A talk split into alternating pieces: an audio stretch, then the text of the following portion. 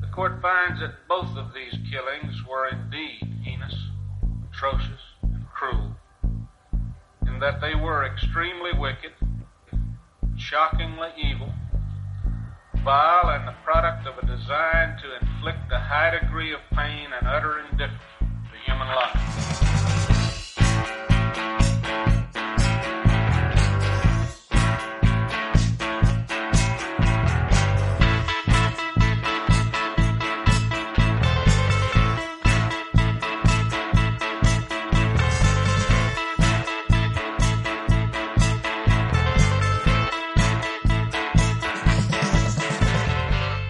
Buenos días, buenas tardes, buenas noches, bienvenidos a un nuevo episodio de nuestro podcast Extremadamente Crueles, un podcast en el que sabéis que hablaremos de crímenes, asesinos en serie, misterios y todo aquello que se nos ocurra sobre la marcha. ¡Empezamos!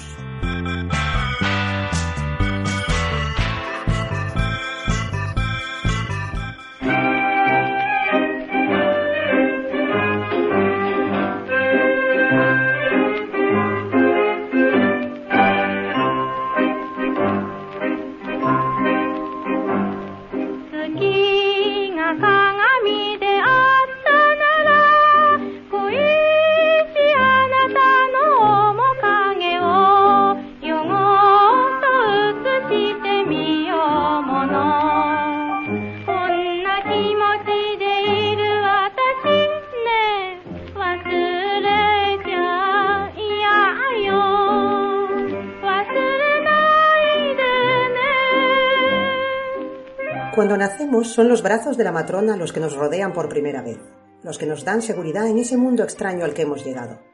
La matrona es la que nos transporta al pecho del ser que se convertirá en nuestro mundo. La matrona es la que se alegra con las nuevas llegadas y la que llora con las pérdidas. Pero, ¿qué pasa si esa mujer que debe cuidarnos al nacer decide que morir es la mejor solución a nuestro sufrimiento? Este es el caso de Miyuki Ishikawa y su radical método de acabar con el dolor y el sufrimiento. この胸の熱い血潮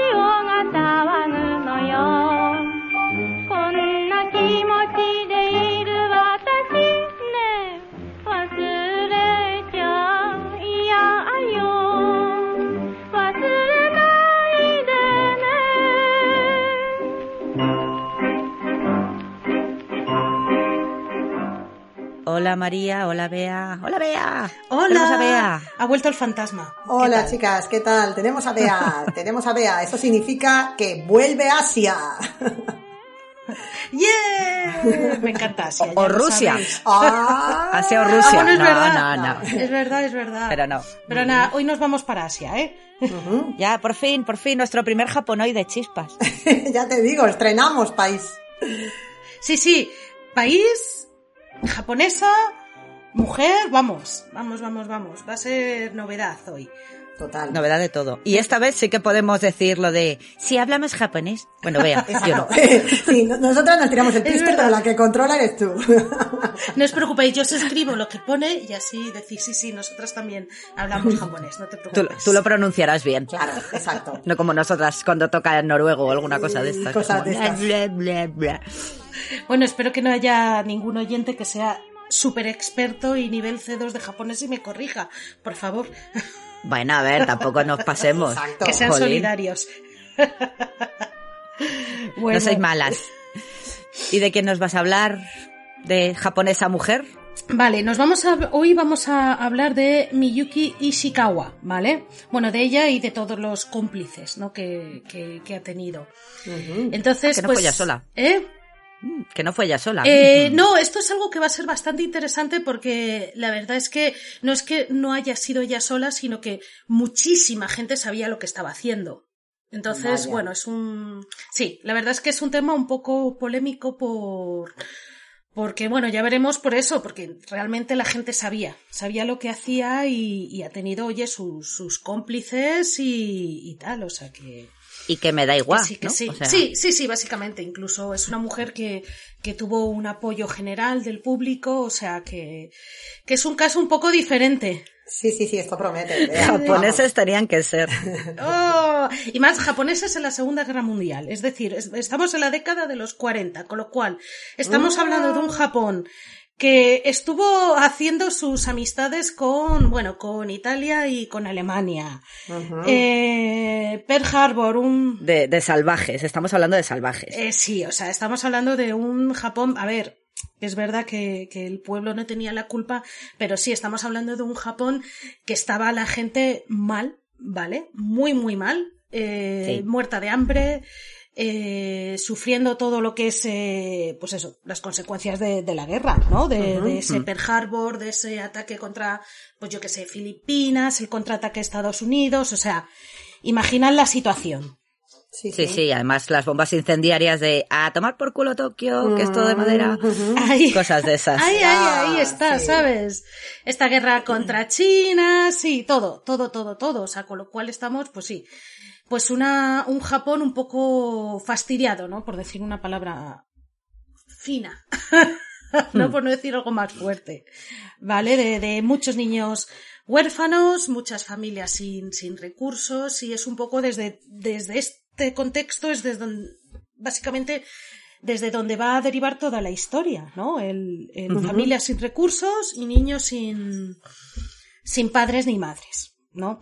Entonces, eh, Miyuki, tengo que decir que Miyuki era una mujer que no se sabe mucho, ¿vale? Sobre ella. La verdad es que eh, de lo que es el principio de su vida y el final de su vida eh, se sabe muy poco, sobre todo del final porque desapareció, ¿vale? Después de todo lo que vamos a hablar hoy, ella desapareció.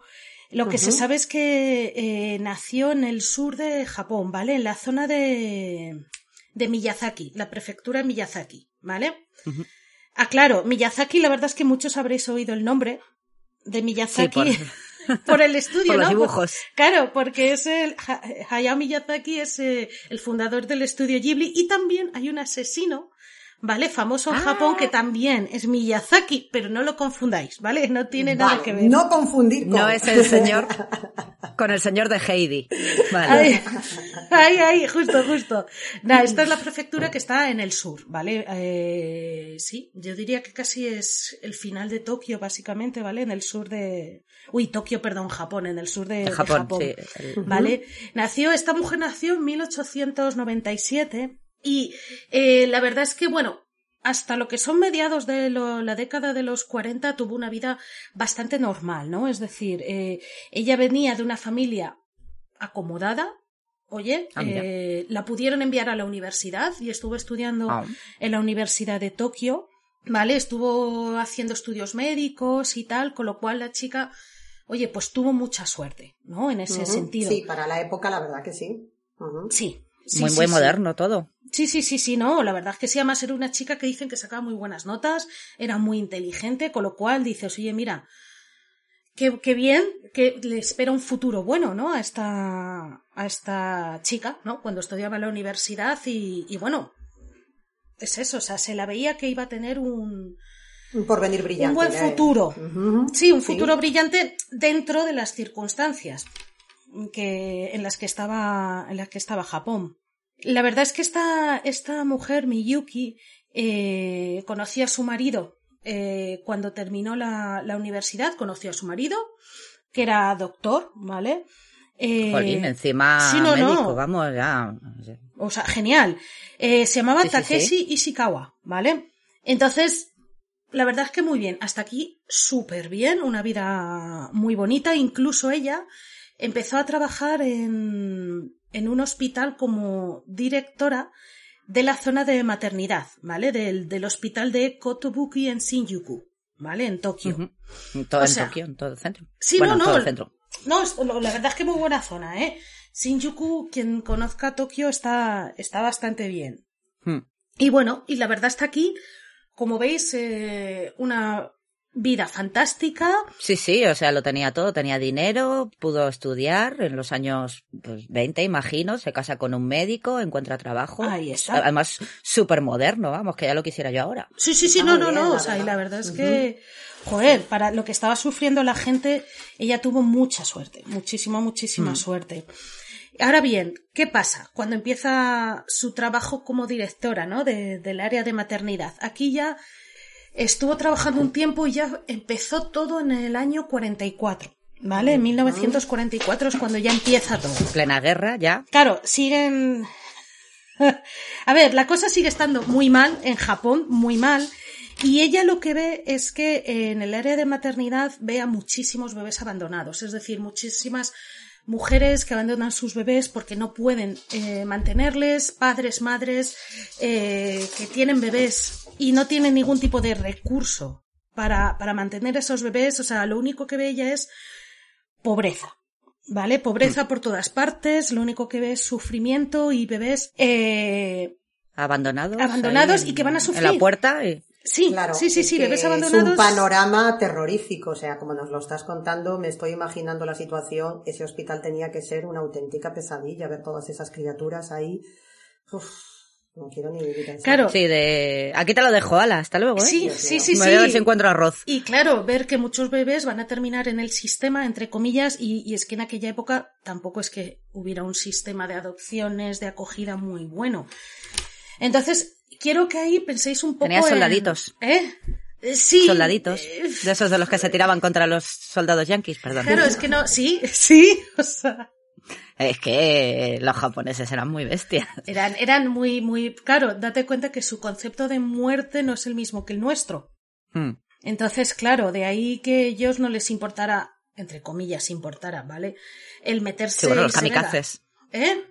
Los kamikazes, claro. Los kamikazes, claro, entonces de, ala, ahí que no les emperador. importara. Sí, sí, sí, sí, o sea, el honor es más importante que, que, el, que el morir, realmente.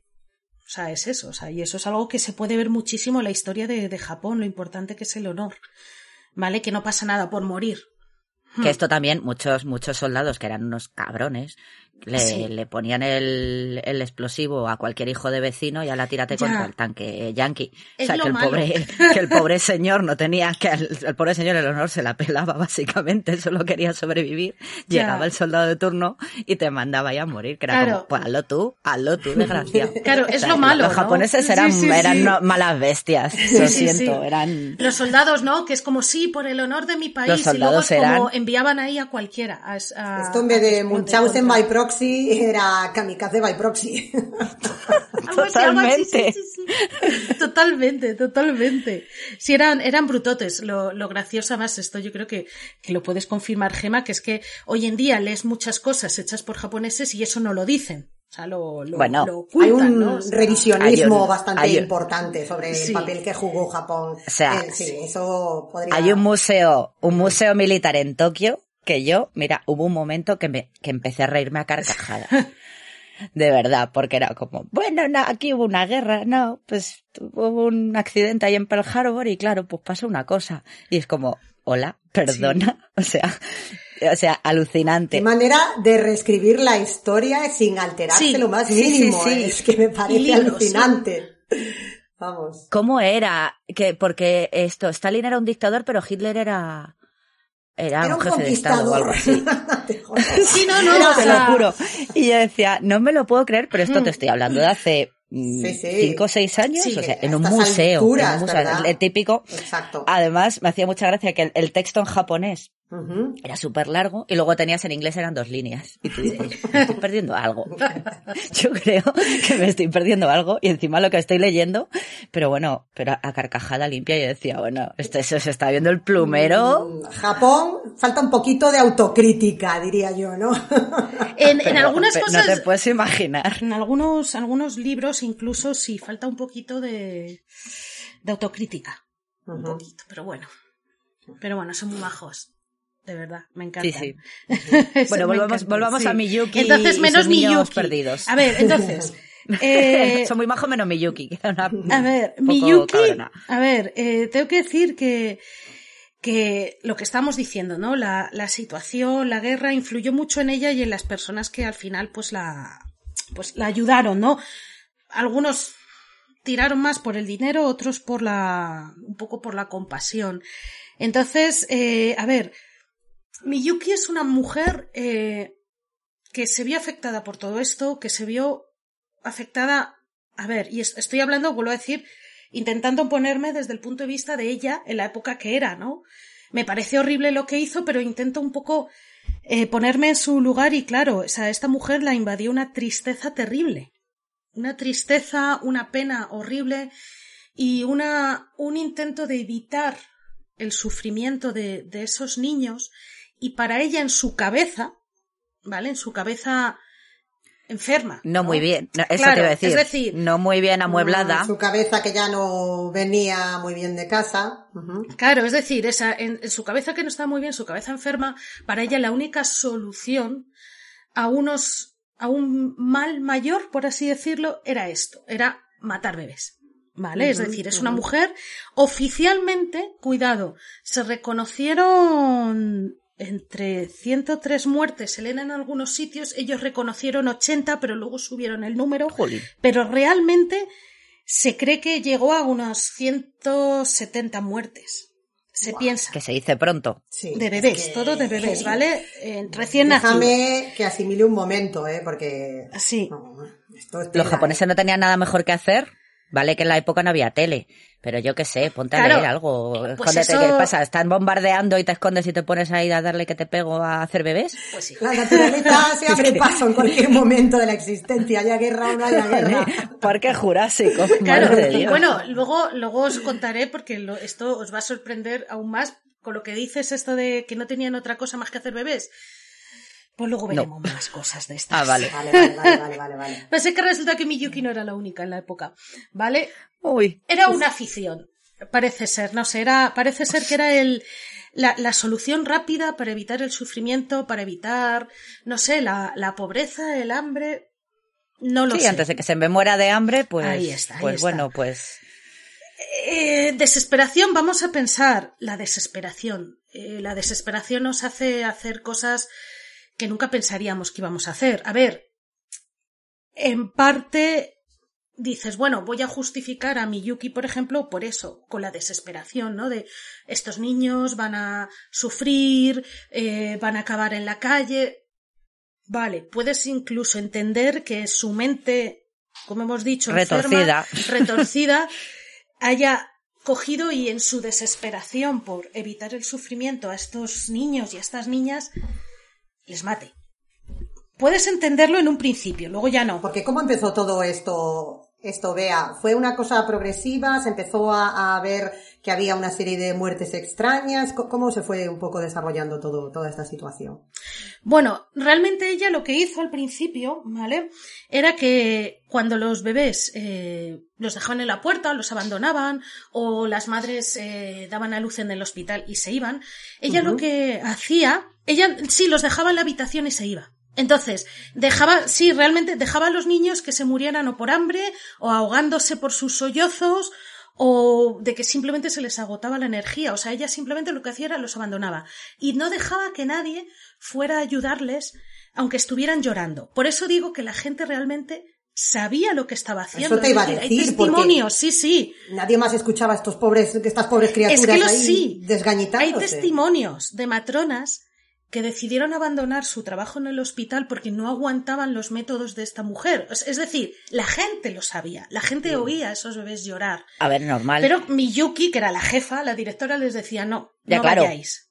Esto aquí mando yo. Ahí está. Ella mandaba y ella decía, no, no vayáis. Es decir, que era algo que realmente lo sabían. Claro, claro. La gente de su alrededor lo sabía. secreto así. Eso no se podía guardar en secreto. Perdona, lo, lo que dices de evitar el sufrimiento. Vale, yo puedo entender que dices, vale, pues ahogas al niño con una, el recién nacido, te lo dejan ahí, ahogas al niño con una almohada o lo que sea. Lo matas rápidamente y sin dolor. Algo rápido y indoloro, exacto. Con, exacto. Sí. con, con, con aire en la vena. Pero no lo dejas que se muera de hambre, hija de perra. Es que o sea, eso no es evitar el sufrimiento. Vale, que es un bebé, pero le- o sea, estás prolongando su agonía, pues yo qué sé, los tres, cuatro, cinco días lo que tardas en morir. Sí, sí, sí. A Dicen lo mejor era un día. que duraba poco, Pero eso- me da igual, o sea, eh, es lo que Pero estaba sufriendo. sí, es lo que dices, Sí, o sí, sea, sí. Ya partimos O sea, de la base mátalo, de- pero mátalo rápido. Es cuestión, es totalmente cuestionable y eh, podemos entrar luego en lo que quieras de eso, ah, compasión, situación social del momento, llámale X. Partimos de la base de que ya no vamos a entrar en si Sí. mátalos o no los mates. Pero eso, no, no tengas ahí un pro- una pobre criatura sufriendo agónicamente. Es- me parece el colmo Pues del- básicamente es lo que hacía, era dejarles ahí, que por eso eh, mucha gente no la consideró asesina, porque realmente ella ni envenenaba a los niños, ni les ahogaba, ni les acuchillaba, Hombre, los pero- dejaba ahí. Entonces, no Claro, es asesina. Pues casi era mejor envenenarlos. Sí, la verdad Así, es que sí, así sufrían menos. O sea, Es mejor ahogar, si quieres matar a ese niño, ahógale en el momento de nacer, sí, acuchíllale, haz, lo que sea, sí. Tíralo por la ventana. Pero Pero, no. joder, yo aquí dando, dando ideas de cómo matar bebés, perdón. Ay, No, no, mío. pero en el caso Ujú, este, sí. los abandonaba, ya está, y se iba. Es que para eso, Y esto lo empezó a hacer ya desde el principio, desde que empezó a trabajar ahí, ya en cuanto vio que había bebés Eh, No, estuvo unos años, eh, la verdad es que, que estuvo bien. A ver si me entiendes. Hizo, hizo lo que se debía de hacer. Es decir, esta mujer al principio, los primeros años, incluso se acercó a asociaciones, a familias ricas, pidiendo ayuda. Bueno, Pidiendo Para ayuda, adopción intentando, claro, intentando conseguir dinero, intentando buscar sitios de adopción, adopción. Es decir, que es que esta mujer al principio hacía lo que se debía hacer. Es de- y, y, y luchaba, luchaba por esos bebés, por esos niños abandonados. Pero yo creo que ya la, se volvió loca. en la guerra se la amontonaron. Ahí está, es que Sí, claro. era lo que había ahí de niños abandonados en Japón en aquella época y sobre todo de niños nacidos en familias pobres es brutal. Es brutal el número de nacimientos que hubo en aquella época. Y ella, de verdad, Baby o sea, boom, sí, sí, sí, sí, el Boom. baby boom. Ahí está, un- hubo un baby boom durante la guerra. Y ella, de verdad, o sea, si es que los primeros años, ella estuvo luchando, luchando por tener un dinero, unas casas, algo por esos niños.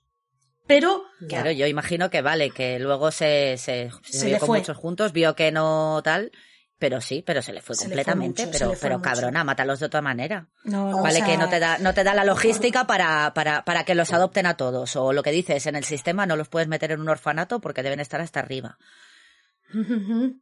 Pero no. No, la estoy fue. justificando, pero se te ocurre matarlos. Pero mátalos rápido. No seas cabrona. Ella no vio que, que, que, que eso, que dejando allí a los bebés tardaban poco en morir, ya sea por, ya os, ya os he dicho, o por hambre, o deshidratación, o por sus propios ahogos de los lloros, Ah. o la muerte súbita de los bebés. Entonces, pues ese era su método, dejarles. Ella no los La mataba. muerte súbita es, la el menor de los males. Ya, Sí, ya, ojalá ya, ya. hubiesen sido todos Ojalá. así. Ya. Claro. Sí, sí, entonces ella no era asesina, entonces pues ella vio que, bueno, pues les desatiendes y se mueren al poco. Que es muy cruel, o sea, es muy cruel. Aquí es, es, súper cruel. es, Es horroroso. es horrible, es horrible. O sea, es decir, entiendo por eh, hasta cierto punto su desesperación después de haber luchado por una ayuda. Entiendo su desesperación, pero es un poco lo, lo que decís, ¿no? De hazlo rápido. O sea, si quieres matarles, hazlo Sí, sí, rápido. si ya se te ha ido algo. la cabeza, claro, Sí. claro, no seas tan cruel. Sí, y luego, sí, sí. y luego encima eso, como no los asesinó en sí, Claro, es que luego eso le viene muy bien para el juicio. Ya veréis, porque es que para el juicio le viene muy bien, porque Claro, no porque luego le podrán aplicar figuras legales que no sean realmente Ahí está. homicidio. Había un, vacío, claro, es que había un vacío legal ahí en, en Japón en aquella época brutal. Entonces, ella, como no les asesinó, ni sus cómplices, nadie hizo Ah, nada realmente a esos Se bebés. siente. Ya, ya, ya. se murieron. Sí, Se murieron porque sí, claro. Bueno, na- na- pero el, el, ¿cómo se llama? La omisión de auxilio. De No, socorro, eso, sí, sí, de auxilio, socorro, sí, sí, totalmente. Ahí sí, ahí sí ya les pillaron, pero, pero es que ya veréis. Y diréis, vale, ¿y esta mujer con tantos cadáveres, con tantos bebés que hacía? Bueno, pues tenía cómplices, tenía a su ayudante, ¿vale? Y a otro doctor. Su, su ayudante se llamaba Masako Kishi, ¿vale? Y luego tenía la ayuda en un principio de un doctor que se llamaba Shiro Nakayama.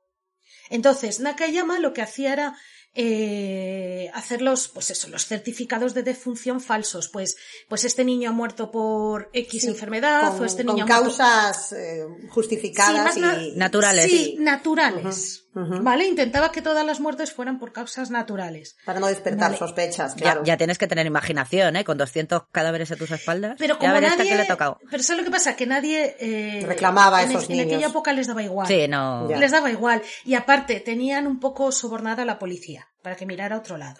Esto ya se está poniendo. Era todo un Aquí ya- cambalache espectacular. Y claro, es que estaba metida muchísima gente en esto. Entre las matronas compañeras que abandonaron el trabajo porque no aguantaban más, o sea, que sabían lo que estaba pasando. Sí, que miras para otro lado, vale, que a lo mejor no puedes intervenir porque está en peligro tu trabajo, no quieres meterte en problemas, tienes Sí. miedo o simplemente sabes que lo que dices, como el resto de las autoridades están compradas, nadie te va a hacer caso.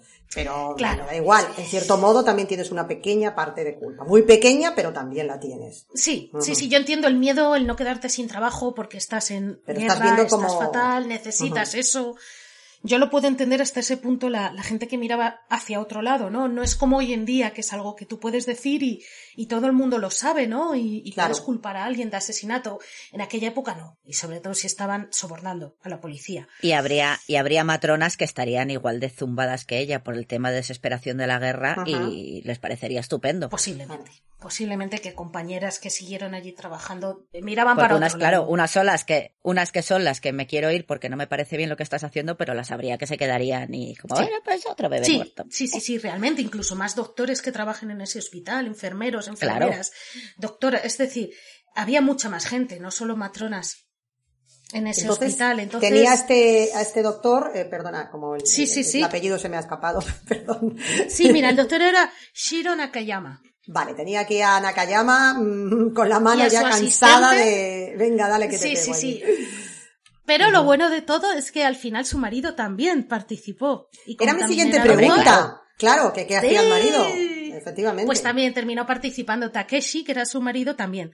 También, también participó. Y aquí ya es cuando ya mm, empieza, eh, cuando más o menos la época en la que empieza a participar el marido, ya es cuando los asesinatos dejan ser, de ser compasivos por económicos. Es decir, eh, al principio no cobraban. Ah, Pero es que, pasado un tiempo, empezaron a cobrar a los padres por deshacerse de sus Bueno, hijos. esto Es me decir, parece el colmo de... al- Vamos, vamos. Sí, En fin, sí, no sí. Cuando llegaban familias pobres, es decir, estudiaban los casos, los, an- los antecedentes, y si ve- y veían que eran familias pobres, lo que hacía, sobre todo el, el marido, intentaba convencerles para que les pagaran, eran unos cuatro mil yenes por deshacerse de su bebé, por matarle. Básicamente, no es deshacerse en plan lo doy en adopción, no, los padres y las madres sabían que iban a matar. Sabían que estaban pagando por que matasen a su bebé. Sí, sí, sí, porque- de esto. Sí, sí, sí, porque decían, bueno, claro, les convencían, les comían la oreja en plan de, bueno, daros cuenta que va a ser más caro el criar a este bebé y va a ser más Eso sufrimiento. te iba a decir. Ahí está. Y pero, entonces, pero, pero no sé a cuánto está el cambio de 4.000 yenes de 1944. hoy en día son 30 euros. Ahora, en el. En Pero el en aquel 44 momento, para idea. una familia pobre, claro. Debía ser una, una pasada. Claro. Para que te maten al niño. Pero les convencían Japón. diciéndoles que tener el niño era más caro. Era más caro que, que cri- o sea, es más caro tener al niño que matarle. Entonces convencían a las familias Alucino. y a varias, o sea, a bastantes, o sea, bastantes familias las convencieron para que mataran a su bebé, pagaran por matar a su bebé. Alucino. Y aquí ya quitamos lo compasivo y empezamos con lo económico. Ya, le, ya le cogió, le cogió el gustillo. Es que Al ahí- principio era, ay, qué penita, pobrecitos, mejor que no sufran, aunque sufrían. Pero ahí ya le empezaron a hacer los ojitos chiribitas, tling, tling, tling, y ya. Ahí está. El símbolo del yen. Sí, sí, o sea, se convirtió en un negocio, ¿vale? O sea, esto ya era un negocio y siguió así hasta el final, ¿vale? Lo bueno o lo malo es que esto solo duró cuatro años. Bueno, lo bueno, lo malo. lo malo para ella. A ver si me Claro, entiendes. depien- depende cómo. Lo malo-. Lo malo, porque estuvo asesinando durante cuatro años, lo bueno es que fue un periodo corto de tiempo, ¿vale? Porque ha habido es- otros asesinos que han sido años y años, no, esto solo duró cuatro años. Ya, pero en cuatro años mal. te has cargado 200 Ya, niños. Ya, ya, que telita, telita. Eh, que son a 500 por año. que se dice pronto. Sí. Ay, perdona, 50 por año. 500, o sea, Muy- 2000 ya. es muy fuerte, muy fuerte. ¿Y, y cómo, Sí, cómo acabó destapándose todo esto? ¿Cómo acabó ella ante la justicia? Bueno, Pues no sé mira, si nos, nos es- estamos al- saltando Bueno, algún paso. Claro, porque... No, no. Sí, Dime, dime. Estaba pensando, eh, porque en el 48 ya no hay guerra. O sea, empezó en el 44, que ya estaban muertos del asco. Entiendo que haya mucho huérfano de guerra, que haya mucha viuda de guerra, que haya mucho, mucha pobreza y tal. Vale, que sí que Japón también estaban muertos del asco después de la guerra. Pero, sí, estaban jodidos. Pero, que, pero esto se alargó como tres años más de lo que debería, ¿no? Sí, la verdad es que, a ver, Japón estuvo durante muchos, muchos años mal, ¿eh? Bastante, bastante Sí, mal. sí, sí, sí. O sea, es decir, eh, pese a que terminara la guerra, hubo, eh, seguía habiendo muchos problemas en Japón y Sí, el sí, nivel sí, de estaban pobreza muertos de asco. Seguía, seguía sí. y seguía Claro, el, claro. el, eso, pues mujeres quedándose embarazadas, ya sea madres de familia, ya sea prostitutas, ya sea, etcétera, etcétera, etcétera, y que no tenían como manera de cómo terminar esos embarazos, pues al final el número de bebés seguía. Seguía aumentando y seguía siendo mucho el número de bebés que nacían o eran abandonados o estaban en familias pobres. Eso continuó. La cosa está en que se me ha olvidado hablaros de un cómplice que fue el, el último cómplice del que os voy a hablar. Fue por este cómplice por el que descubrieron todo el asunto. ¿Vale? Ah, Sí, El pastel. Sí, sí, sí. A ver. Pastel de bebé. Bueno, pastel de bebé ahí, ahí. Bueno, veréis, hay otro cómplice eh, que es eh, Ryu Taro, que era un trabajador de una funeraria. ¿Vale? Entonces, a este hombre eh, lo que hacía es que eh, a él le daban las cajas con los eh, cuerpecitos de los bebés y él llevaba a los bebés a la funeraria y los quemaba. ¿Vale? Entonces, él cobraba, creo que por cada caja cobraba cua- 500 yenes. Que hoy en día 500 yenes son 4 euros, pero en aquella época sería más, ¿no? Entonces, nada, él Claro. cobraba... Sí, dime.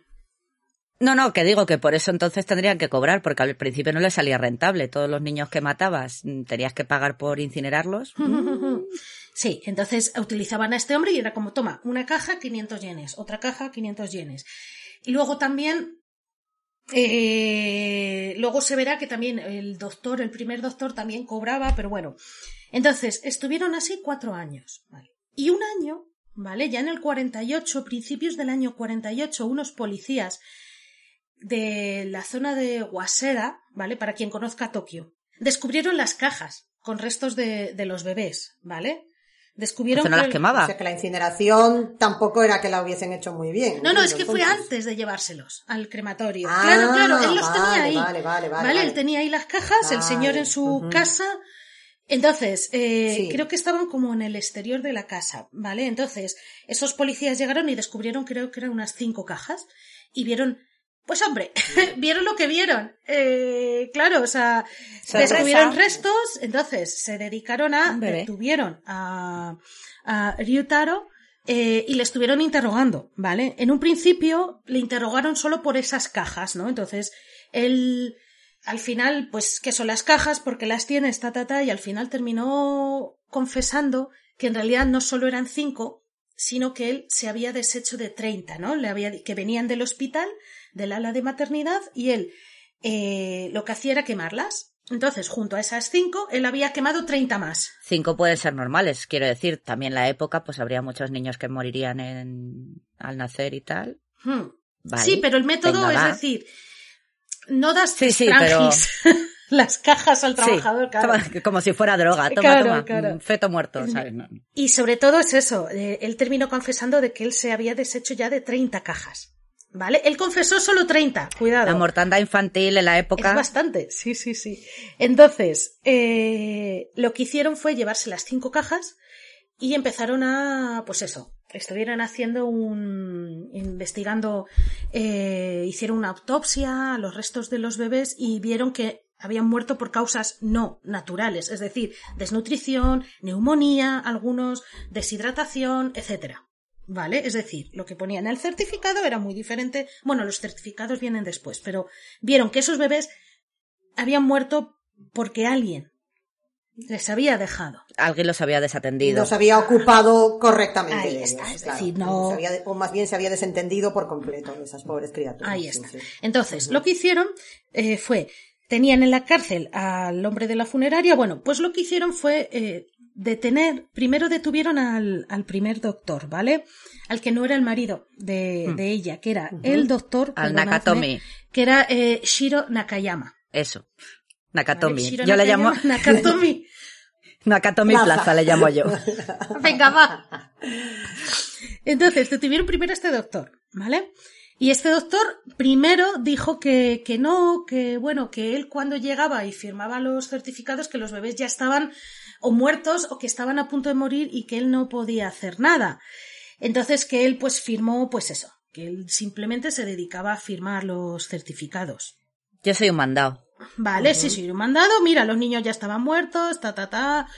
No tengo nada que ver, no sé por qué murieron ni nada, yo me limito aquí a poner mi firma y ya está. Ya, pero entonces, ¿por qué pones que he muerto de, yo qué sé, de meningitis, de Claro. sarampión, si luego, Es o sea, que has visto un cadáver de un niño? Sí, sí, es que luego se descubrió que también le pagaban, ¿vale? Por cada certificado. Ya, claro. Este hombre también le pagaban por los certificados. Normal. Claro, es que, es que esa excusa no se sostiene, porque No. si tú fueses un médico como tienes que ser, y a ti te llega un niño que te dicen que pongas que ha muerto por X, cuando tú no sabes si realmente ha sido por eso, o puedes incluso llegar a sospechar que ha sido por cualquier otra cosa, pues no lo firmas, no firmas ese certificado. Claro. Es que esa excusa es, es absurda, Es no, se sostiene por ningún lado. La verdad es que tenían pocas luces, ¿eh? Da- Sí, Ya. sí, Las cosas como son. sí, un poquito. No sé, o había mucha dejadez, o Sí. no sé, eso, pensaban que realmente a nadie le iban a importar a pobres. Bueno, claro, sí, no, no, es que es eso, es que tienes razón. Yo creo que dijeron, va, si a nadie le va a importar, o sea. Y total, tienen sobornada a la policía. Claro, pues ahora, venga. ¿Qué más da? Luego, después de este hombre, ¿vale? Eh, ya detuvieron a Miyuki y a su marido. Bueno, bien. Ya aparece también a la ayudante, la detuvieron, ¿vale? Y aquí empieza un poco el rollo que. Aquí ya empieza un poco lo que ya no, no, no me gusta mucho y lo que me hace que me guste poco la gente. no, a ver, les detuvieron. Terminaron confesando que sí, que habían pagado por quemar eh, lo que había dicho el, el hombre de la funeraria. Sí, habían pagado por esos bebés, pero que habían enterrado eh, otros tantos bebés, los habían enterrado en templos, ¿vale? Los, como unos 50 bebés los habían eh, enterrado en diferentes templos y luego otros bebés que yo creo que eran unos 20 o así, los enterraron en diferentes puntos de la ciudad, en la calle. Ay, la madre que los trajo. ¿Vale? Y estos son los que confesaron, por eso no se sabe a ciencia cierta cuántos fueron de verdad, porque estos son los que confesaron. Pero se cree, porque claro, estuvieron revisando los libros de fallecimientos de bebés, estuvieron revisando todos los papeles y vieron que ahí había muchos más. Había más de los que ellos decían. Pero claro, mm, ellos solo confesaron estos, ¿vale? Que en realidad eran como, pues pon unos... Como cerca de 100, ¿no? No, Por ahí. espera, de la calle menos entonces fue. Porque ellos sacaron ochenta y tantos, noventa, confesaron.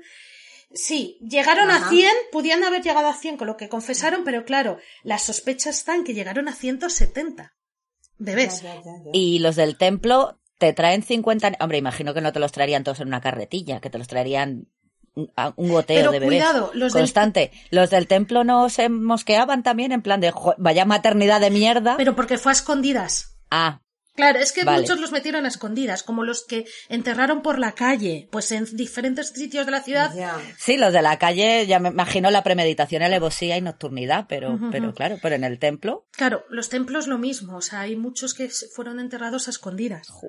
Entonces, claro, a lo mejor tú llegabas por la noche, veías, anda, mira, una tumba de un bebé, pues venga, vamos a meterle 50 más. ¿Sabes? la madre que los trajo. Un tres por uno. O sea, me río por no llorar. Sí, sí, entonces. Madre de Dios. Y luego le pones al budita, le pones el, el- la bufandita para, para que estén bien ahí en el, en el cielo o en Sí, donde estén, en el Nirvana. Qué pena. La, la cosa está en que al final Miyuki confesó todo. Confesó todo, que sí. Que, oye, que cuando los bebés, bebés nacían, ella los dejaba ahí, ni les daba leche. Y es eso. Y que mora- eh, muchos morían por sus propios lloros, ahogados, por agotamiento o por hambre. Y ella mm, no se arrepintió. Genio y figura, la tía Sí, sí. loca. Ella decía que lo que hacía era, era algo justo, compasivo, y que realmente, vale, sí, ella tenía parte de la culpa, pero realmente los culpables eran los padres y las madres que abandonaron a sus bebés. Eso es por no cerrar las piernas, di que sí, Miyuki. Pero bueno, y, y el dinero que, y el dinero que se te quedaba entre las uñas, de eso no hablamos, ¿no? No, de eso no. Yo, pero yo lo hago por compasión, pero 4.000 Sí, yenes, porque si quieres que me desalga de Claro, la compasión se acaba el momento en el que abres la saca. Sí, sí, sí. Ya no hay compasión. Pero- Lo que hay es falta de Sí. escrúpulos absoluta. Pero oye, que ella se mantuvo en sus trece, es decir, para ella fue algo justo y la culpa fue de los padres. ¿Y sabéis qué pasó? Que el público Cabezón. la apoyó. La gente, la Japón, mayoría, la la opinión pública estaba a favor de ella. Japón. Hubo una gran polémica en aquella época y decían que sí, que es verdad, que son los padres. Las madres los que abandonaron a los bebés y que lo que ella hacía era justo, compasivo y evitaba el sufrimiento de esos niños y tuvo a un gran apoyo de la opinión pública. Tócate las narices. ¿Sabían cómo los dejaba morir? Salió todo. Sí, sí, es que no veis lo famoso que se hizo este caso en la época. O sea, salió en los periódicos, en todos los periódicos. O sea, y, y la, yo alucino la con gente la apoyaba. de verdad. sí. Es que a mí me, me cuesta, es coincido con Gemma, conociendo, porque si te cuentan la historia por encima, puedes decir, bueno, claro, pues se puede entender, etcétera, pero conociendo los detalles de la agonía de esos bebés y cómo absolutamente se desentendían de ellos y para las pobres criaturas era una muerte agónica llena de sufrimiento y aún así lo apoyas. Sí, A mí hay algo aquí que no, lo siento mucho, pero no me cuadra, no lo entiendo. son una raza cruel, como decía Bridget Jones. Sí, La madre de Bridget Jones. Mira, llevo pensando en esta mujer desde que empezó el episodio. No he dicho nada antes, es que es lo primero que me ha venido a la cabeza. Claro, y aquí Perdón. voy a hacer una pequeña pausa porque, claro, el público la apoyaba. Sí es verdad que había otra gran parte de público que decía que no, que estaba muy mal. Incluso hay una escritora que, que quiero destacar, ¿vale? Que era súper famosa en la época y escribió muchísimo en contra, ¿vale? De, de lo que pasó. Ah, bueno. Menos por lo mal. menos. Bueno. Entonces, esta escritora, Sí. que es bastante interesante, es eh, Miyamoto, ¿vale? Una, una mujer que sí, que se alzó para protestar y sobre todo, a ver, aquí ya metía un poco lo de la diferencia de clases, ¿no? Ella, ella también decía que, claro, que, que también era un tema de discriminación de clases, ¿no? Porque al final eh, Claro, estaba para todo... los pobres. Claro, era todo relacionado con los pobres, matar a los pobres, compasión por los pobres, pero oye, ¿sabes? Entonces, esta mujer logró, pues eso, alzar su voz y escribió muchísimo en periódicos y tal en contra de lo que pasó. Perdona, se me acaba de ocurrir una, una propuesta literaria aquí, una recomendación, la de, ay, ¿cómo se llama? Una humilde propuesta de Jonathan Swift, que era lo de la, la sátira esta de que decían de que se comieran a los hijos de los pobres. Sí. Como tenían el problema de que tenían tantos hijos, pues Sí, lo que hacemos sí, es comernos a los hijos de los pobres, así se acaba el, pro- el problema para los pobres y para los ricos, ¿no? Sí, Pues igual. básicamente. Sí, Pues un poco Jonathan Swift en el siglo XX en Japón. Muy bien. En Japón. Justo, Sí. lo has descrito Alucina. genial. ¿Cómo, cómo reaccionó? Sí. Perdón, perdón, no, iba a decir que cómo reaccionó la, la gente no al, a esto, a, a la, a la actitud y a la posición que tomó esta escritora y, No, no. y a su rechazo a esta historia y todo esto. ¿Consiguió apoyos? ¿Hizo cambiar Sí. en algo el punto de vista de la gente A ver, sobre Miyuki o no? Eh, sí es verdad que consiguió, ¿vale? Mucho apoyo. Esta mujer, la verdad, consiguió mucho apoyo y al final terminó cambiando un poco la, la mentalidad de la gente, pero todo terminó con bastante apoyo hacia Miyuki. ¿Vale? Tuvo mucho apoyo, pero es verdad que esta mujer consiguió muchísimo escribiendo, dando su punto de vista, hablando sobre la discriminación de clases. Ujú. Ostras, consiguió muchísimo, ¿vale? Esta, esta mujer. Bueno, algo hizo, es por muy lo menos. eso, sí, ¿verdad? Sí, sí, sí, sobre todo eso, que, que hiciese hincapié en el tema de, de las diferencias y que los niños de los ricos no les pasaba eso. Ya, claro. está. Eso es muy, Eran los muy pobres. interesante. Sí, sí. Claro. ¿Y cuál fue la pena para Miyuki? Si es que hubo os vais a reír, os vais a reír. Bueno, pues como vuelvo a repetir, no los asesinó. Simplemente les culparon, no les culparon de homicidio, sino de muerte por omisión. Atención. A los cómplices. Ah, vale. Los cómplices solo estuvieron cuatro años y ella ocho. Pero, pero recurrieron y al final Miyuki solo estuvo cuatro años y el marido dos. A los cómplices les acusaron solo de falsificación y colaboración. De las muertes, al final solo se les condenó por 80 o 90, de 80 a 90 muertes, ¿vale? Que fueron reconocidas por ellos. Y al final ella solo estuvo cuatro años. Me da igual, 80, Muy 90 bien. que 200. Son cuatro años. Cuatro o sea, añitos. Cuatro años. Vale, es que ya no hago la cuenta de cómo sale por bebé porque me da igual. o sea, Solo, es ya está. una Vergüenza. O sea, Mucha, porque sí, no, vale. ella no hizo nada, solo pues omisión. Ah, fantástico. Ya estaba ahí llorando y, y... Y ya está. No, es que yo estaba otra cosa. Claro. No te fastidia. ¿No les echaron del colegio de médicos o de matronas o de si había algo? Desaparecieron. Ah. Por eso no se sabe nada de ellos. Cuando volvieron todos los vecinos, digamos que los vecinos de donde vivían no les querían, eh, les, Bueno, digamos menos que mal. les atacaron, entonces desaparecieron. No se sabe Bueno. nada. Desaparecieron tanto mujer como marido, desaparecieron. Eh, tengo que ¿Y nunca más se supo de ella? no se supo nada de ellos. No se sabe Una cuándo pregunta. murió, si ha muerto, bueno, habrá muerto, Ellos- claro, pero. Ellos Sí, no dime. tenían hijos, ¿no? No, no, no, nunca tuvieron hijos, nunca, nunca, ¿Y nunca. por qué no te quedas alguno? Yo qué sé, hacer una familia arcoíris como Jim Jones. Eh, dices, ya Bueno, que venís- arcoíris no, pero... No, hombre, Ya te digo, pero sí, sí. ya que tienes una familia Oye. con los dos con trabajo y tal, pues dices, oye, Efectivamente, una buena posición económica. Sí, te importaban tanto. Hombre, no te digo que te queden 90 niños, pero bueno, quédate pero, alguno. Sí, unos cuantos te podías, sí, te podías haber pues quedado, nada, la no, sí. su, pasión era su trabajo, básicamente.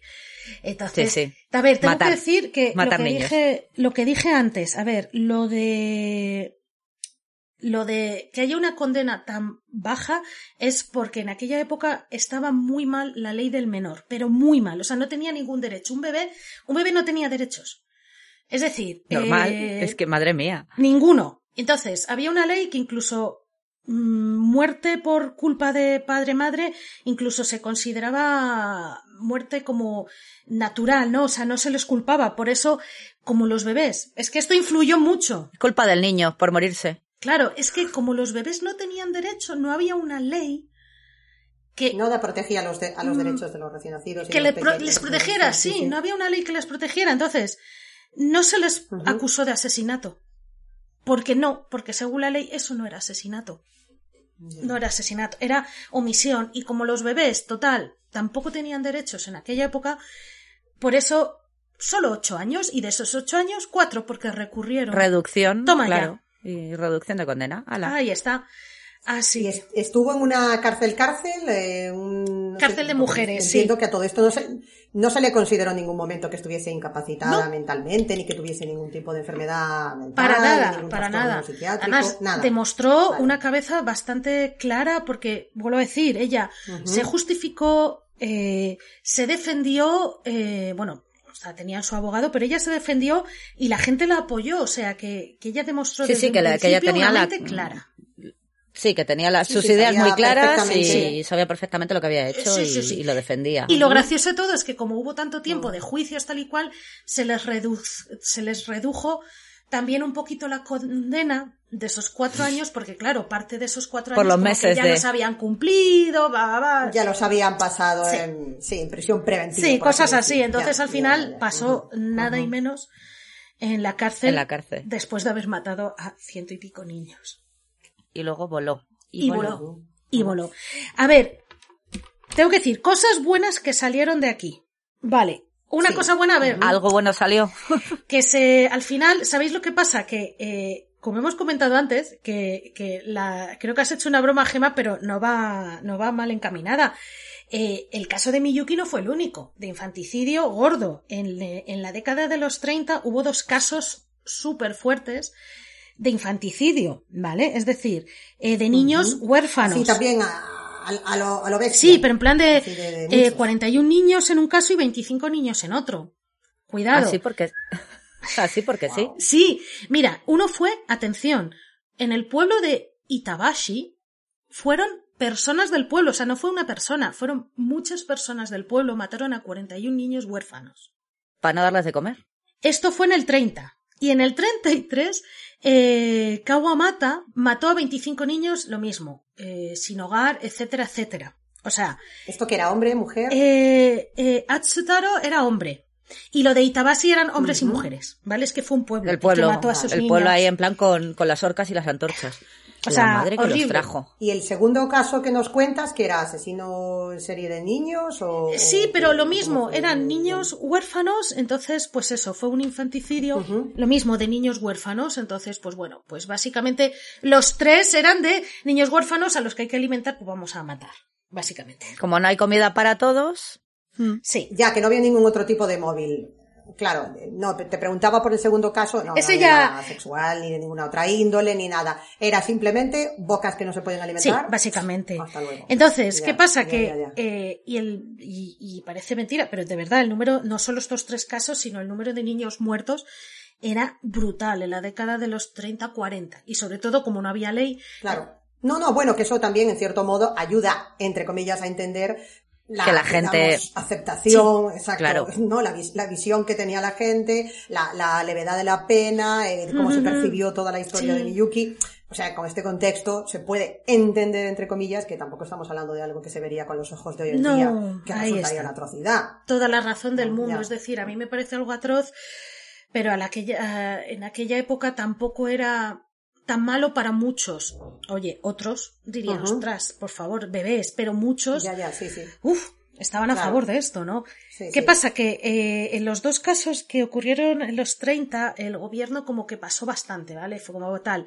Pero el, eh, el caso de Miyuki fue tan popular No me sorprende. Claro, así les ayuda al gobierno a así mejor mejorar economía. Si matan los niños, mejor. Claro, claro. Eso que te ahorra. Sí, sí. Pero ¿qué pasa? Claro, lo de Miyuki ya fue algo como súper popular, ya fue algo que ya, eh, ya no se podía mirar a otro lado. Entonces, lo único bueno, a ver, para la época, ¿vale? Yo no quiero meterme en el si el aborto es bueno, malo, legal o ilegal, no, pero digo en la época. Es lo que se hizo el gobierno fue ¿vale? Crearse leyes para eh, la protección del cuerpo de la madre. Eh, hubo como eh, dos como dos momentos importantes. Uno fue en el 48, el mismo año que ocurrió que, que, que se descubrió a Miyuki, se creó la ley de protección de la ley de protección contra el cuerpo de la madre o del cuerpo de la madre, que eh, y aparte también se hizo un sistema nacional de exámenes para matronas, que es que hasta ahora, que eso se me había olvidado decirlo, no había ningún título para ser matrona, Ah, bueno. ni había ningún examen. A ver, que yo Pero creo que son eso- muchos países, son muchos países. Eso te iba a decir, yo creo que eso pasaba también en España. En todas o sea, partes, no- sí. Pero en el 48 ya se hizo un sistema nacional de exámenes, ¿vale? Para matronas. Es decir, ya había que estudiar, había que sacarte tu certificado para ser matrona y salió la Y nueva firmar ley. en, como cuando vas a Estados Unidos, de no voy a matar al presidente, no voy a matar a ningún niño. Algo así, algo así, sí, sí, en Tic. plan, no mataré a ningún niño, no le dejaré, bueno, matar no, no le abandonaré Bueno, ahí eso. para que llore. Abandonar No. para que muera. Ahí está, ahí por está. sus propios métodos, por sus propios medios. Sí, sí.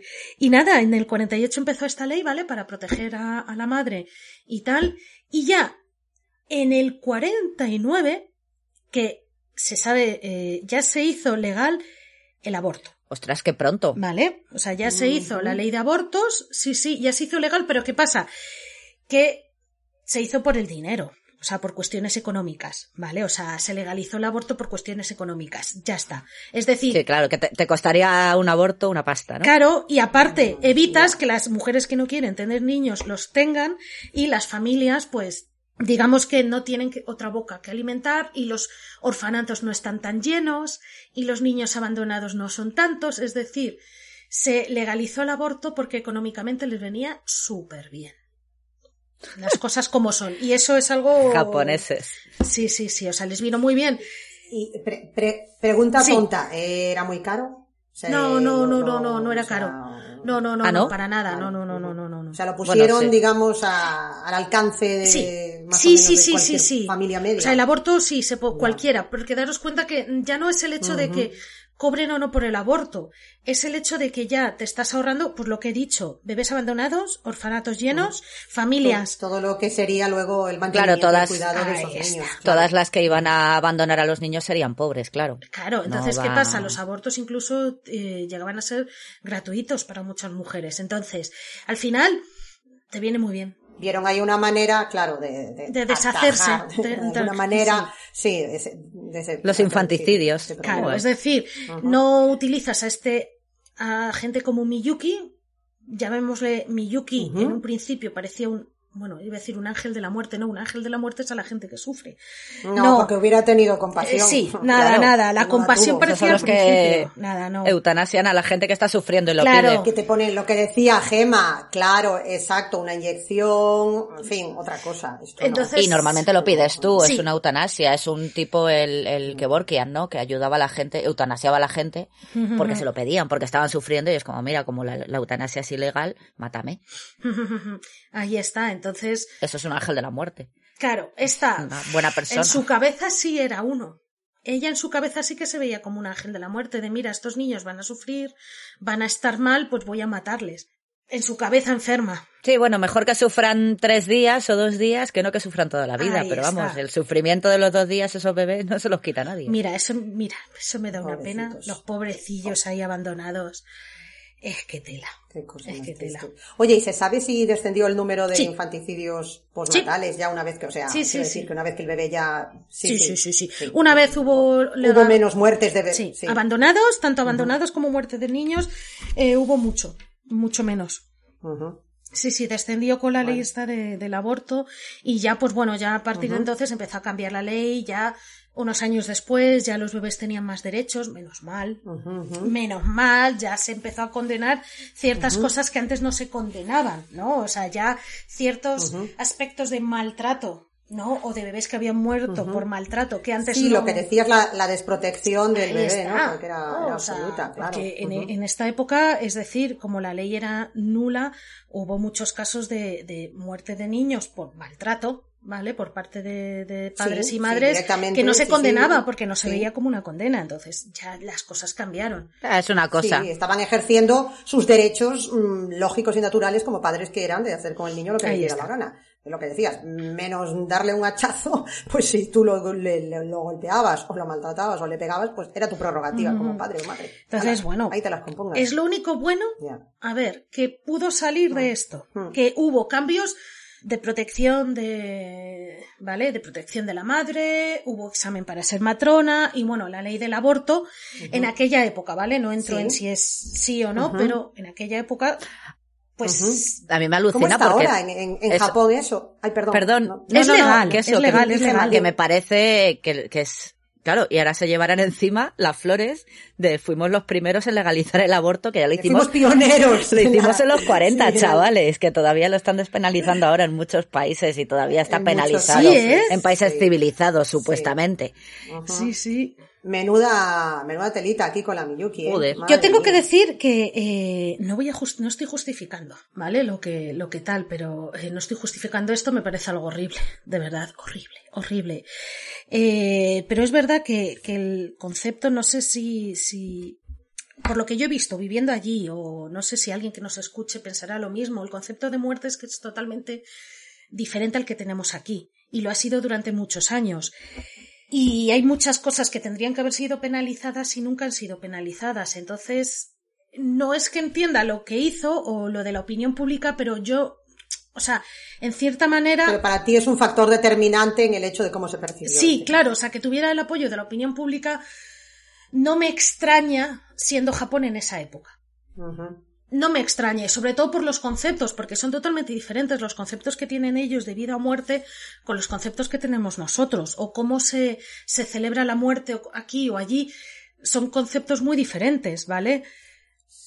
Sí, pero bueno, la crueldad y el sufrimiento Ya, infantil, yo creo que ya, eso es un concepto universal. Pero claro, ¿no? tú O lo sea, vendes es- Para mí entran en conflicto ahí esas dos, esas dos ideas. Pero tú les vendes. Tú imagínate, a ver, que voy a decir que a mí me parece horrible, pero claro, esta señora llegó Sí, y sí, dijo, sí, no, no, no, venga, sí, te entiendo perfectamente. dos días de sufrimiento mm, comparado con no sé cuántos años de sufrir y pasar hambre. Y sobre todo, date cuenta Una que vida de mierda, y- con perdón. Y date cuenta que este discurso se lo estaba vendiendo a la gente que estaba pasando hambre. Claro, la gente más Claro. pobre, que eran los que se deshacían de ellos. Claro, o sea, es que al final estás vendiendo un discurso de esto es justo, así no sufren, pobrecitos, pensad en vuestra familia, y es que al final estás vendiendo un discurso a la opinión pública que o eran gente pobre o eran ricos que se les sudaba todo, que les daba igual todo. Entonces al final, claro, les come la oreja con este discurso tan bonito. Sí, sobre todo lo, lo de los pobres, lo que decías, lo clasistas que son. Sí, fue muy clasista esto. Entonces, menos mal que salió ahí gente ya, esta escritora, y gente que mucha Por gente que la apoyaba, ¿no? En plan de, oye, mira. Ya, pero es que solo estás... No, y estaba pensando que, que a lo mejor tampoco es, que sí, que lo que, lo que dice sobre el concepto de la vida y la muerte y cómo se entiende en esa cultura es supuesto, por supuesto que es relevante, pero que a lo mejor ni siquiera es necesario llegar a ese punto. O sea, en situaciones de pobreza extrema y de desesperación absoluta, durante la Gran Depresión también Sí. hubo situaciones con niños iguales en Estados Unidos. Sí, sí, sí, no digo a niveles masivos, pero se sabe que se vendían niños, se sabe que había situaciones también de asesinatos de niños de familias que no los podían mantener o que directamente los cambiaban o los canjeaban. Sí, sí, al final es la ley de la Tengo- desesperación. Tengo, seis, siete, ocho, no Sor puedo María. con ellos, Sí, no puedo con sí. todos. Te los doy. Te Es- los regalo. es- O, o- o- o- o- o quédatelo y lo que hagas con él ya Sí. es una boca menos. Claro, mí. al final O da igual el país o la cultura, es la ley de la desesperación. Sí, absolutamente. La desesperación nos lleva- a ese nivel de... Nos lleva a hacer cosas increíbles, cosas que nunca. Que a lo mejor yo digo, yo no haré Y esto, cuidado, pero luego a lo mejor. No, pienso que, que a lo mejor tampoco fue fácil para los padres tomar esas decisiones, porque el hecho de que fuesen pobres como las ratas o estuviesen completamente desesperados después de un país asolado por la guerra en una situación terrorífica, no quita que no tuviesen su dolor, probablemente. Sí, sí, sí, a lo mejor decían, vale, es una carga de la que me libro, pero esa madre o ese padre pudieron tener a lo mejor también su, su momento de, Claro. no sé, de, de enfrentarse a una... Claro. Y los que tenían que encima pagar, que dicen, no tienes que llevarte a la boca y encima tienes que pagar 4.000 yenes, eran, ¿no? Algo así, bueno, Sí. lo que fuera. Me da igual. Como si tienes que pagar un yen. La voluntad, me da lo mismo. Que no lo tienes y encima tienes que pagarlo para deshacerte de ello.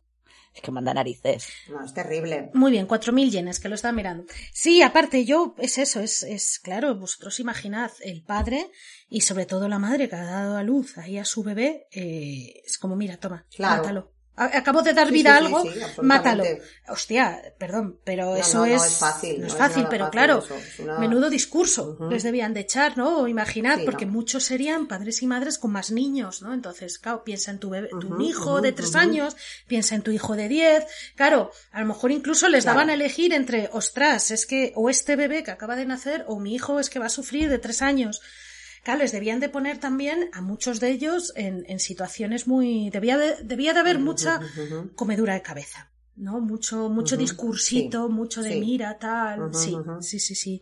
Eran listos Sí, no, para sí, eso. la Mi- eso te iba a decir, que la Miyuki era lista, o sea, eso Sí. ya se sabía desde el primer momento, entonces sí. seguramente sabía cómo, Y, y el marido. cómo camelárselos para, para sacar Sí. el dinero. Además, Sí, sí, eso. sí, sí. O sea, eran listos. Sobre todo era él, de- eh, por lo que he leído, sobre todo era él el que daba el discursito y, y debían de, de hacerlo muy bien. Muy bien, Hmm. debían de hacerlo. Sí, Ya. sí, sí. Ya, ya, ya. Claro, porque pena. imagino que a los que los que aparecían ahí de bueno, ya has, mm, has tomado la decisión de abandonarlo, bueno, pues dejo ahí la cestita como en las películas, ¿no? Dejo ahí la cestita con el bebé en la maternidad y ya El que se- torno, es- como se hacía aquí. Es verdad. Sí.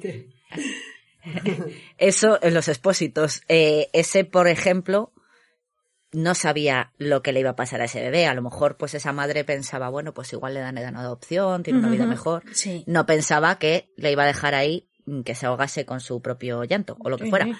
Pero los que ya iban a darlos y sabían positivamente que los iban a matar, Sí, eso tiene delito. vaya.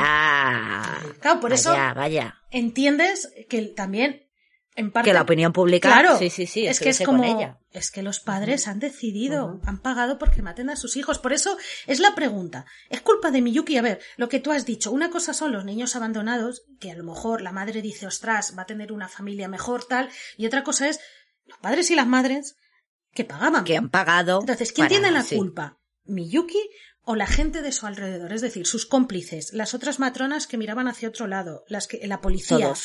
los padres y las madres que vendían a sus niños. ¿Quién tiene la culpa realmente? O sea, sí, Miyuki, lo sé, pero, No, todos, todos, pero todos. nadie hizo nada. O sea, es que muchísima gente sabía el negocio. Hombre, sí, ahí hay este fenómeno que le llaman la, la dispersión de la culpabilidad, ¿no? De que cuantas más personas estén implicadas en un delito, menos conciencia tienen cada uno de ellos de que son responsables de la comisión del Es mismo, que- ¿no? O sea, obviamente Miyuki aquí era la mano ejecutora o mente pensante, pero sin todo el apoyo que tenía por dejación o por acción a su alrededor, no hubiera podido Y pasar no todo me esto. creo O sea, está que claro es- que ella sola no hubiese podido hacerlo. ¿Y vosotros os creéis que esto solo estaba dentro del hospital? Es decir, que no había padres, madres que se lo contarían al vecino o trabajadores. Es decir, Efectivamente. muchísima gente debía Claro. de o sospechar Sí, sí, que sí, estaba sí. pasando en este hospital. Ujú. Jope, Sí. es que al final es Sí, un, un delito de- en el que a lo mejor han estado implicadas decenas de personas. Sí, además debía ser el único hospital que lo hacía porque imagino que irían de todo Tokio ahí, porque para tener a 50 niños al año, Ya, muchos niños. Delita. Claro, es como ya te da una pena de tanta gente que sabría o sospecharía esto. Claro, porque esto como te enteras, o sea, no, no van dando flyers, no se anuncian en las páginas amarillas, matamos a tu bebé, esto tiene que ser por el boca a boca. boca a boca y ellos investigaban a las familias, ¿no? Entonces, cuando veían que era una familia así, que estaba bastante mal, se acercaban y les comían la oreja.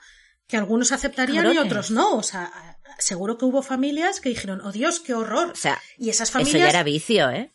Claro. Entonces me, me da mucha pena porque muchísima gente sabía lo que pasaba. Y nadie hizo nada, esto es lo de siempre.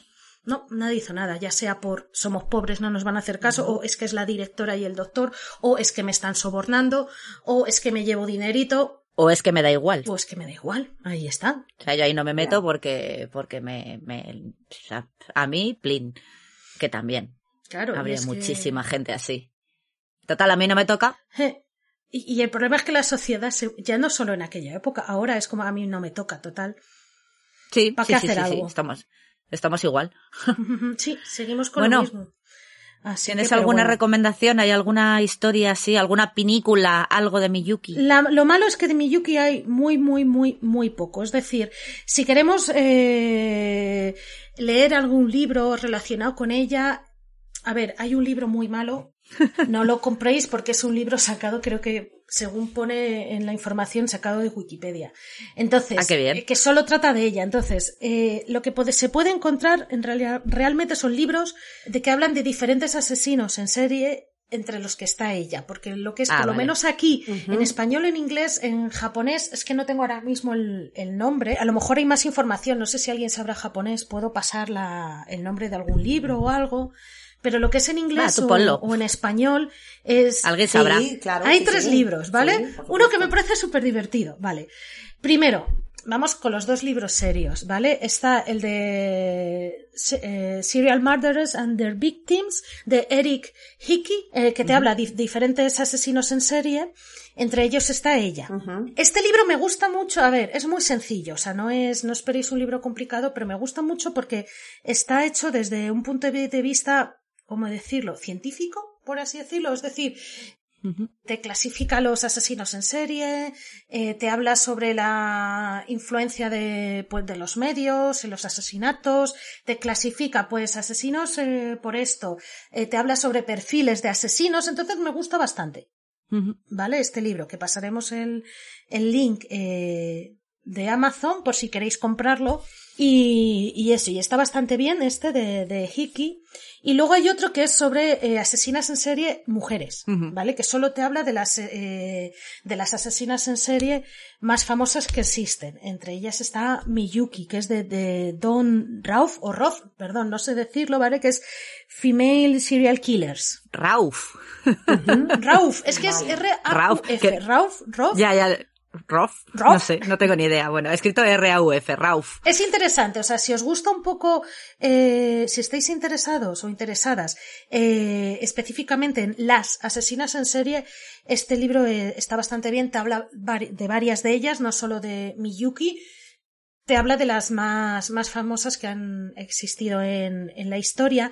Y luego el último libro que me encanta, que os lo he comentado antes, y me lo voy a comprar, es para la gente, que yo creo que la mayoría de la gente lo sabe, ¿no? Pero sabéis que hace unos años se puso de moda el colorear dibujos para los adultos, no para los niños, ¿no? Porque te ayudaba. Los mandalas para relajarte. Claro, porque te relaja, ¿no? Y pero a partir de eso salieron muchos libros, en plan libros de unicornios o libros de actores, ¿no? De los que tú dibujabas. Bueno, pues ha salido una serie que me encanta, que os pasaré lo mismo, el link de Amazon, sobre asesinos en serie. Entonces, tienes, de momento tienes tres números, los dos primeros, eh, pues el número uno son los, así lo- como los más famosos y tal, en el número tres está Sí, Miyuki. Casey, Bandit. Sí, Ah, sal- mírala. en el 3 sale Miyuki, entonces, pero yo os recomiendo que si podéis Ha hecho podio. los tres, los tres porque son dibujos de la cara Vale. de los asesinos y tú los Sí, puedes colorear, sí, sí, sí. mola mucho. Yo me voy a comprar los tres, tengo que decirlo, porque me ha encantado. O sea, me ha encantado el poder Oye. colorear la cara de Ted Bundy. ¿Vale? Oye, y, si te yo- relajas. Sí, Te sí. relajas con oloreando a Ted Bundy. Claro, y si yo quiero Qué ponerle mechas, para relajarse. le puedo poner Es mechas. verdad. Ah, que Claro. sí, con el pelito rosa o algo así, qué mono. Claro, entonces, es relajarte coloreando asesinos en un serie. dos por uno, claro. Le- le puedes te pintar una ceja Te quieres relajar Claro. y entonces eso. O ponerle solo un diente Y o algo así. aprendes, porque aprendes, así aprendes cuáles son los asesinos en serie más famosos de la historia. A mí me ha gustado el de, el de Female Serial Killers porque tenemos pocas mujeres, la verdad, por sí, aquí. sí, sí, sí. Me gustaría, hay, hay muchas muy interesantes, ¿eh? Pero leyendo este libro, jope, la verdad Haremos es que más, haremos sí, más esta Yo quiero hacer más mujeres. No, no, vea, aquí asesinas, asesinas. Pero sí, sí, sí. Habrá, habrá más cositas. Sí, sí, sí, sí. sí. Sí, que tenemos muy poquitas. Que yo recuerde, Dorotea Puente, que yo recuerde porque me tuve que leer cuatro libros. Como para olvidarla. Y Nada, ¿Y nada, qué más? iremos, iremos metiendo. No hay, no hay problema, o sea, porque hay, en este, hay muchas mujeres interesantes de las que podemos hablar. Pues muchísimas gracias por, por esta crónica eh, nipona que nos has traído hoy. Bea, yo estoy realmente Nada, gracias. alucinada porque me parece que, además de lo que has dicho, ¿no? De todos estos antecedentes, de que era una cultura, una sociedad que por muchas cuestiones esto podría estar socialmente aceptado, ¿no? Vamos a entrecomillarlo todo siempre mucho, de, por el contexto, por la época, por lo que hemos hablado de cómo era. Sí que creo que también Obviamente Miyuki era la máxima responsable, ¿no? Y la, la que estaba detrás de todo esto, pero lo que comentaba antes, para mí hay una Sí. situación de dispersión de responsabilidad muy importante. Ahí, vamos, creo que hubo muchas personas que con su mirar para otro lado o con su hacer porque pensaban que estaba bien o simplemente no cuestionarse, contribuyeron a esta, a esta historia. No sé, me, me parece terrorífico. Sí, Mm. sí, sí, nada. Gracias a vosotras, sobre todo por escucharme y a la gente que nos va a escuchar. Gracias. El fantasma ha hablado. Yo, yo voy a ser el Bien, fantasma bien. del podcast, ¿vale? Y eso. de vez en cuando aparece, eres el, el, el guadiana. sí, que aparece y desaparece. Pues sí, soy la guadiana. Sí, sí, sí. Y nada, muchísimas gracias. Espero que os haya gustado. Y nada, que ya apareceré más, aunque sea para poner mis comentarios tontos y- o para hablar de más gente, pues ya, ya nos veremos. Bueno, nos Que oiremos. sí, que sí. Eso. Eres la guardiana de la galaxia. Joder, esto ya está degenerando, ¿eh? Sí, creo que ya deberíamos Mucho. irnos a tomar una coca Deberíamos cortarlo, deberíamos dejarlo Vale, aquí. bueno. Pues muchísimas gracias, Bea. Gracias a, a- a Muchísimas vosotras gracias. y a quien nos escucha, sobre todo, muchas gracias. Bueno, pues ya nos escuchamos la semana que viene. Venga. Hasta luego. Venga, hasta luego.